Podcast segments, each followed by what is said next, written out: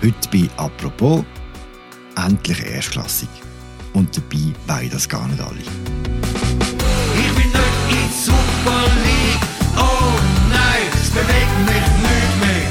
Teure Tickets und keine gute Zum ersten Mal seit über 30 Jahren startet der FC Winterthur das Wochenende in die höchste Fußballliga. So einen Club gibt es keinen zweiten in der Schweiz. Was macht Winterthur so speziell? Und warum haben viele Fans Mühe mit der Vorstellung, jetzt Teil dieser Liga zu sein? Heute reden wir bei «Apropos» über die wirklich grossen Fragen. Geht Fußballromantik auch dann noch, wenn man Erfolg hat? Das sagt mir heute unser Blattmacher, der Patrick Pack-Künis.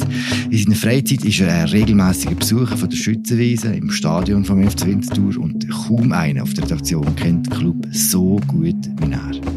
Mein Name ist Philipp Loser und das ist eine neue Folge von «Apropos» im täglichen Podcast vom Tagesanzeiger und der Redaktion der Media. Hoi Pack. Hallo, Philipp. Ciao. Pack, am Samstag trifft der FC Winterthur auf den FC Basel. Nicht im Göpp, sondern ganz offiziell in der Super League. Kannst du noch schlafen? Ja klar, schlafen und träumen vor allem.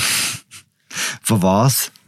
ja, der eine oder andere mal ein bisschen zu ärgern, der viel mehr Geld hat als wir. Ähm, ja, das wäre schön. Der Auftakt gegen den FC Basel ist ein Start von einem Abenteuer, das gar nicht so viel haben wollen. Erika. Und Libero wird auch noch eingehen. Da wieder mal, ich will nicht in die Superliga.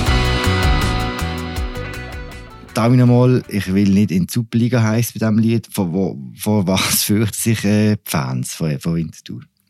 Ja, ein Teil der Fans hat sicher Angst, dass irgendetwas kaputt geht oder verloren gehen könnte. Also die friedliche Stimmung, die familiäre Atmosphäre, also der Hort für die Fußballromantik, die wir bis jetzt gehabt haben. Also da fühlen die einen sich ein bisschen bedroht. Und hat es schon Befürchtungen gegeben, die eintreten sind vor dem Start der Saison?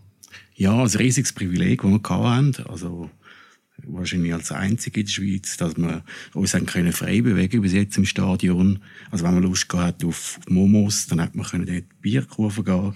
Oder wenn man äh, einen Hotdog wollte von der Frau Hund, dann ist man in, der Gegentribüne. Das ist jetzt fertig. Das Privileg haben wir nicht mehr.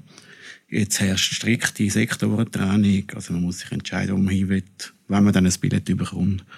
Weil der Andrang ist riesig.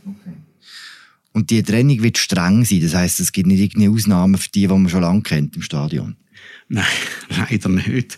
Sonst hätte ich da äh, als Stammgast, der seit 20 Jahren dort ist, sehr gerne natürlich von dieser Ausnahme Gebrauch gemacht. Aber nein, das wird sehr streng sein. Das ist eine der Auflagen, die es gibt. Ein Preis, den man zahlt in der Super League. Mhm. Wenn eigentlich die Fans, wenn nicht Club gewusst, dass es jetzt ernst gilt, dass es tatsächlich eine Möglichkeit ist, aufzusteigen. Ja, kurz vor der Winterpause. Dort ist es wirklich ernst geworden. Dort hat man den Trainer nach dreieinhalb Jahren entlassen. Wohlgemerkt auf Platz zwei, nur drei Punkte hinter dem Leader. Und der Co. ist dafür der Alex Frey. Also ein ehrgeiziger Typ. Wirklich, man kennt ja Alex Frey, schon als Spieler ist er ein rechter Ehrgeizling gewesen. Und da haben wir als Fans uns gedacht, hey hoppla, jetzt wollen sie es wirklich wissen. Dann ist es tatsächlich passiert. Der Alex Frey, der ist nicht lang geblieben, der ist zum FC gegangen, der ist gerade jetzt am Anfang wieder Gast bei euch. Wie hat sich der Club jetzt auf die Saison vorbereitet? Neben den strukturellen Sachen, quasi sportlich?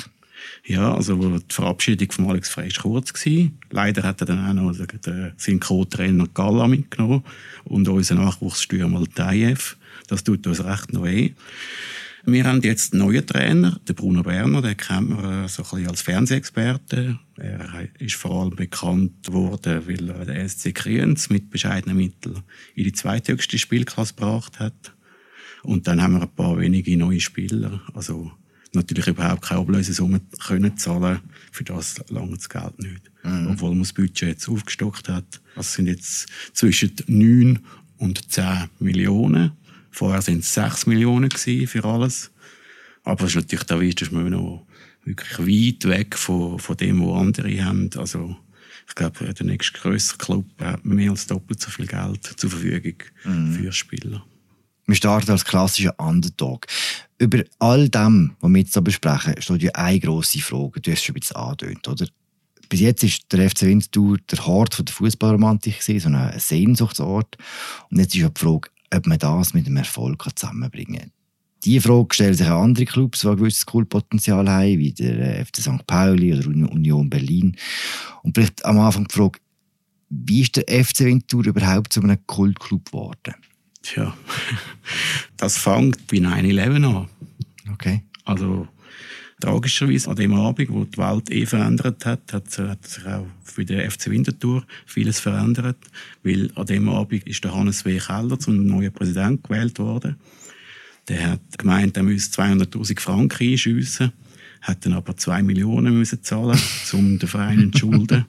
der Verein war vorher wirklich am Boden gewesen. Das war noch in den 90er Jahren zeitweise noch in der, wirklich in den Niederungen von der Erstliga noch gewesen.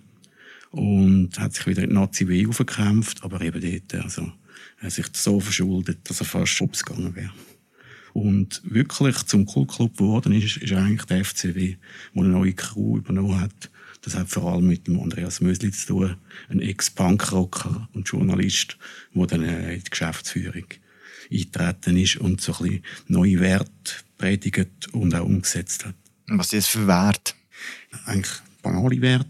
Der Verein steht für Respekt, Toleranz, Weltoffenheit, stellt sich wirklich gegen Gewalt und Diskriminierung. Das heisst, also, unser Herz schlägt rot-weiß und unsere Welt ist bunt. Mm. Also, wir predigen das nicht nur, sondern leben es wirklich. Was heisst es eigentlich, ein Kultclub? Gibt es irgendeine Definition? Ja, wenn man selber äh, irgendwie Woche für Woche dort hingeht, dann merkt man das nicht einmal. Aber man sieht es dann einfach so ein bisschen im Vergleich zu anderen. Ich glaube, bisschen so ein bisschen Ironie und Selbstironie ist ganz, ganz wichtig. Der Andi Mösli hat einmal das Motto geprägt, erstklassig, zweitklassig. Also wir haben also wie quasi in dieser Zweitklassigkeit, die haben wir angefangen zu zelebrieren. Also ganz, ganz wichtig ist auch das Stadion. Also an vielen Orten sind ja da die Multifunktionsarenen, wo man nicht weiß, ist es jetzt äh, quasi ein Baumarkt oder eine Ikea-Filiale mit einem Stadion dran oder ist es noch ein Fußballstadion und äh, sind in die Peripherie gezogen oder so. Bei uns ist das Stadion immer noch ziemlich im Herzen der Stadt und man hat dann einfach eine Gegentribüne gemacht. Es sieht sehr englisch aus, hat auch keine Datenwand zwischen wie im letzten Grund. Das ist darum das einzige echte Fußballstadion im Kanton Zürich. Der Kult ist so groß, dass um die Schützwiese, dass also wenn der Verein etwas zu feiern hat, dann singt die Mannschaft und die Fans singen dann zusammen Schützenwiese, Schützenwiese, ey, ey. Also, dass, dass man so quasi das Stadion, den Stadionnamen skandiert, das gibt es sonst nirgends. Gut. Ah, Joggeli, Joggeli, Joggeli. Okay, okay, jetzt kommt wieder Basel. Alles klar. äh, aber jetzt sieht man auch, wo eine Angst eigentlich begraben liegt. Oder? Am, Schluss, am Schluss könnte es einfach heißen, zweitklassig, erstklassig, oder? ja. ja gut, eben, das ist dann die Frage, oder, ob man dann wirklich will, dann lieber will, wieder in die schöne, romantische Zweitklassigkeit gehen, anstatt äh, irgendwie halt eben dann zweitklassig äh, unterzugehen, Woche für Woche in dieser Super League. Haben wir denn Erfahrung mit Erfolgen in Winterthur? Ja, ja hat man. Äh, die liegen einfach Ewigkeiten zurück. Also es ist einer der ältesten Fußballclubs überhaupt von der Schweiz. Und, aber die Meistertitel, die sind wirklich in der Urzeiten gewesen. Vor 15 Jahren hat sich die Geschäftsstelle einen Spass daraus gemacht und hat, T-Shirts drucken lassen, wo drauf steht Schweizer Meister 0708. Nur wer ganz genau hergeschaut hat, hat gesehen, dass das 190708 war. Also das ist einer von den zwei Meistertiteln, die man geholt hat. Damals im Göpp hat man es zweimal im Finale geschafft, aber ist zweimal gescheitert. Gibt es auch Vorbilder, wo sich der Club daran orientiert? Ja, also der Club pflegt freundschaftliches Verhältnis, sowohl der Club als auch die Fans zum FC St. Pauli natürlich. Und dann auch noch zu United of Manchester. Das ist so ein, ein Club, äh, wo gegründet worden ist von englischen Fußballfans als Gegenentwurf zum durchkommerzialisierten Manchester United. Dort hat es auch immer wieder mal Testspiele gegeben, sowohl zu Winterthur als auch zu Manchester, wo man zusammen das zelebriert hat, die gemeinsame Idee von Fußball.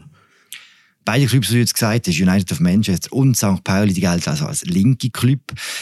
Hat auch damit zu dass die Werte, die du ja vorhin gesagt hast, Weltoffenheit, Toleranz, auch eher als links apostrophiert werden. Muss man quasi links sein, um als Kultclub zu gelten? Also natürlich, oder? Ich meine, also auf dem Papier, dass das Respekt, Toleranz, Weltoffenheit, Gegengewalt und Diskriminierung, das, das tönt natürlich per se links. Ich glaube aber auch, die vielen, vielen bürgerlichen Leute und Fans, die in dem Stadion sind, die können sich auch mit diesen Werten identifizieren, weil sie einfach gesehen haben, auch, was das für eine friedliche, äh, lässige Stimmung gibt, wo sich auch durchzieht vom SVP-Wähler auf der Haupttribüne bis zum Ultra in der Bierkurve und der Familie in der Sirupkurve. Also das ist, äh, ja. Das ist wirklich romantisch, oder? Das ja, ist- es ist, ja, es halt etwas Romantisches. Ja, ja, klar. Ja, ja. Und wie bringen wir das denn mit dem Business zusammen? Eben, Du hast gesagt, das Budget ist jetzt äh, zwischen 9 und 10 Millionen. Es geht halt am Schluss gleich auch um Geld, oder? Ja, es, es geht um Geld, aber irgendwie, also ich meine, also lang ist das natürlich kein Schauen gewesen, vor allem in der Liga. Oder, oder immer, wenn wir gemeint haben, jetzt reissen sie es, oder, dann ist es wieder, dann ist wieder die Krise gekommen. Und ab und zu haben wir irgendwie wirklich einen Grossen rausgehauen aus dem Cup. Mal IB auswärts oder mal Basel vorgeführt in dieser Corona-Saison 6-2. Legendäre Resultat. Leider haben die Fans nicht dürfen dabei sein. Aber eben, äh, und jetzt plötzlich ist es jetzt auch mit unseren Mitteln gegangen. Wir haben das ja nicht irgendwie wahnsinnig verschuldet, um jetzt die Leistung anzubringen, sondern es ist sukzessiv aufgebaut worden auf einem guten Fundament und die Euphorie ist grandios. Also es sind jetzt schon, also letzte Aufstiegssaison am Schluss immer ausverkauft, immer über 9000 Zuschauer im Stadion. Und wo dann der Aufstieg festgestanden ist, 10.000 Leute in der Stadt, die in der, weit nach Mitternacht noch gefeiert haben, das gäbe es kein Morgen mehr. Gibt es auch eine gewisse Gefahr, dass so etwas auch kippt, weißt, dass etwas äh, zu einer Karikatur von sich selber wird, gerade wenn es so einen grossen Andrang gibt, dass einfach alle quasi Teil von dem wollen sein und dass dann so wie die Essenz verloren geht. Ja, aber ich glaube, die Kraft, die da ist und die Werte, die da sind und das Gemeinsame, wo man sucht, das ist so stark. Ich glaube nicht, dass das jetzt irgendwie äh, so gefährdet äh, ist jetzt, also dass, dass das irgendwie wirklich könnte auf dem Spiel stehen. Also es gibt eher das Problem, also was machen wir, wenn zum Beispiel irgendein umst- un, ganz unsympathischer Hauptsponsor von der Super League kommt, wo wir uns überhaupt nicht können identifizieren mit unseren Werten, oder? Also jetzt bös gesagt, wenn jetzt zum Beispiel also Glencore würde die Super League sponsern, ich glaube nicht, dass wir das, das mit unseren Werten jetzt könnten irgendwie vereinbaren als Club und da müssen wir sicher über die Bücher gehen. Das ist, das wäre so etwas, ja. Du meinst als Fan jetzt auf einen direkten Wiederabstieg hoffen? Oder ist es gleich so, jetzt ist man mal da oben, jetzt, jetzt, eben, jetzt will man die, die Grossen ärgern und vielleicht schafft man ja trotzdem? Es gibt sicher Fans, vor allem aus dem Umfeld von dem Salo Erika, wo, wo, wo so ein bisschen eben halbe Kunstcontainer, halbe Prosecco-Abfüllstation ist, äh, wo sagen, äh, ja, also eigentlich hat es uns viel besser gefallen im B. Ich glaube, ich gehöre zu viel zu denen, wo, wo es einfach jetzt geniessen, es jetzt wirklich zelebrieren und sagen, hey, komm, jetzt, jetzt sind wir mal da oben und jetzt, jetzt geniessen wir das. Das ist, das ist grossartig, oder? Und zwar haben wir es wirklich mit unseren Mitteln geschafft. Wir haben das nicht irgendwie übernommen und so. Und wir sind, wir sind jetzt happy, dass wir da oben sind und geniessen das einfach. Du hast gesagt, der Anstrom ist riesig. Wie viele Billette hat man verkaufen gegen den FCB diesen Samstag? Ich weiß nicht, also wir hätten schon müssen auf, aufhören bei 4000 Saisonkarten. Das ist natürlich bei einer Gesamtkapazität von 8400 im Stadion. Jetzt neu in der Super League. Man hat noch ein bisschen Platz schaffen für die Waren und mehr Medienplätze und so. Also ich glaube, man hätte sicher können 10.000, 15.000 locker verkaufen Aber äh, ja, es hat einfach so viel Platz, das gehört auch dazu, zu dieser Schützenwiese-Romantik, dass es einfach begrenzte Zahl hat. Mhm. Wer dabei ist, ist dabei. Die entscheidende Frage zum Schlusspack. Was gibt es jetzt am Samstag gegen den FCB? Ja. Also realistischerweise gibt es ein Klatschen natürlich.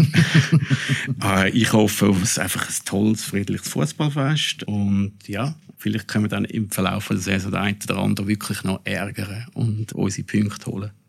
Einen schönen Match wünsche ich dir, Pack. Danke dir. Merci. Das war sie, unsere aktuelle Folge von «Apropos» im täglichen Podcast vom Tagesanzeiger und der Redaktion der Medien. Das war auch die Woche mit «Apropos». Moderiert der Podcast von der Media Gabatur und von mir, Philipp Loser. Produziert werden wir von Laura Bachmann und Vivian Kuster. Wenn ihr Fragen, Anregungen, Kritik, Lob oder sonst irgendetwas habt, dann schreibt an podcast.tamedia.ch. Schönes Wochenende. Wir hören uns am Montag wieder. Ciao zusammen.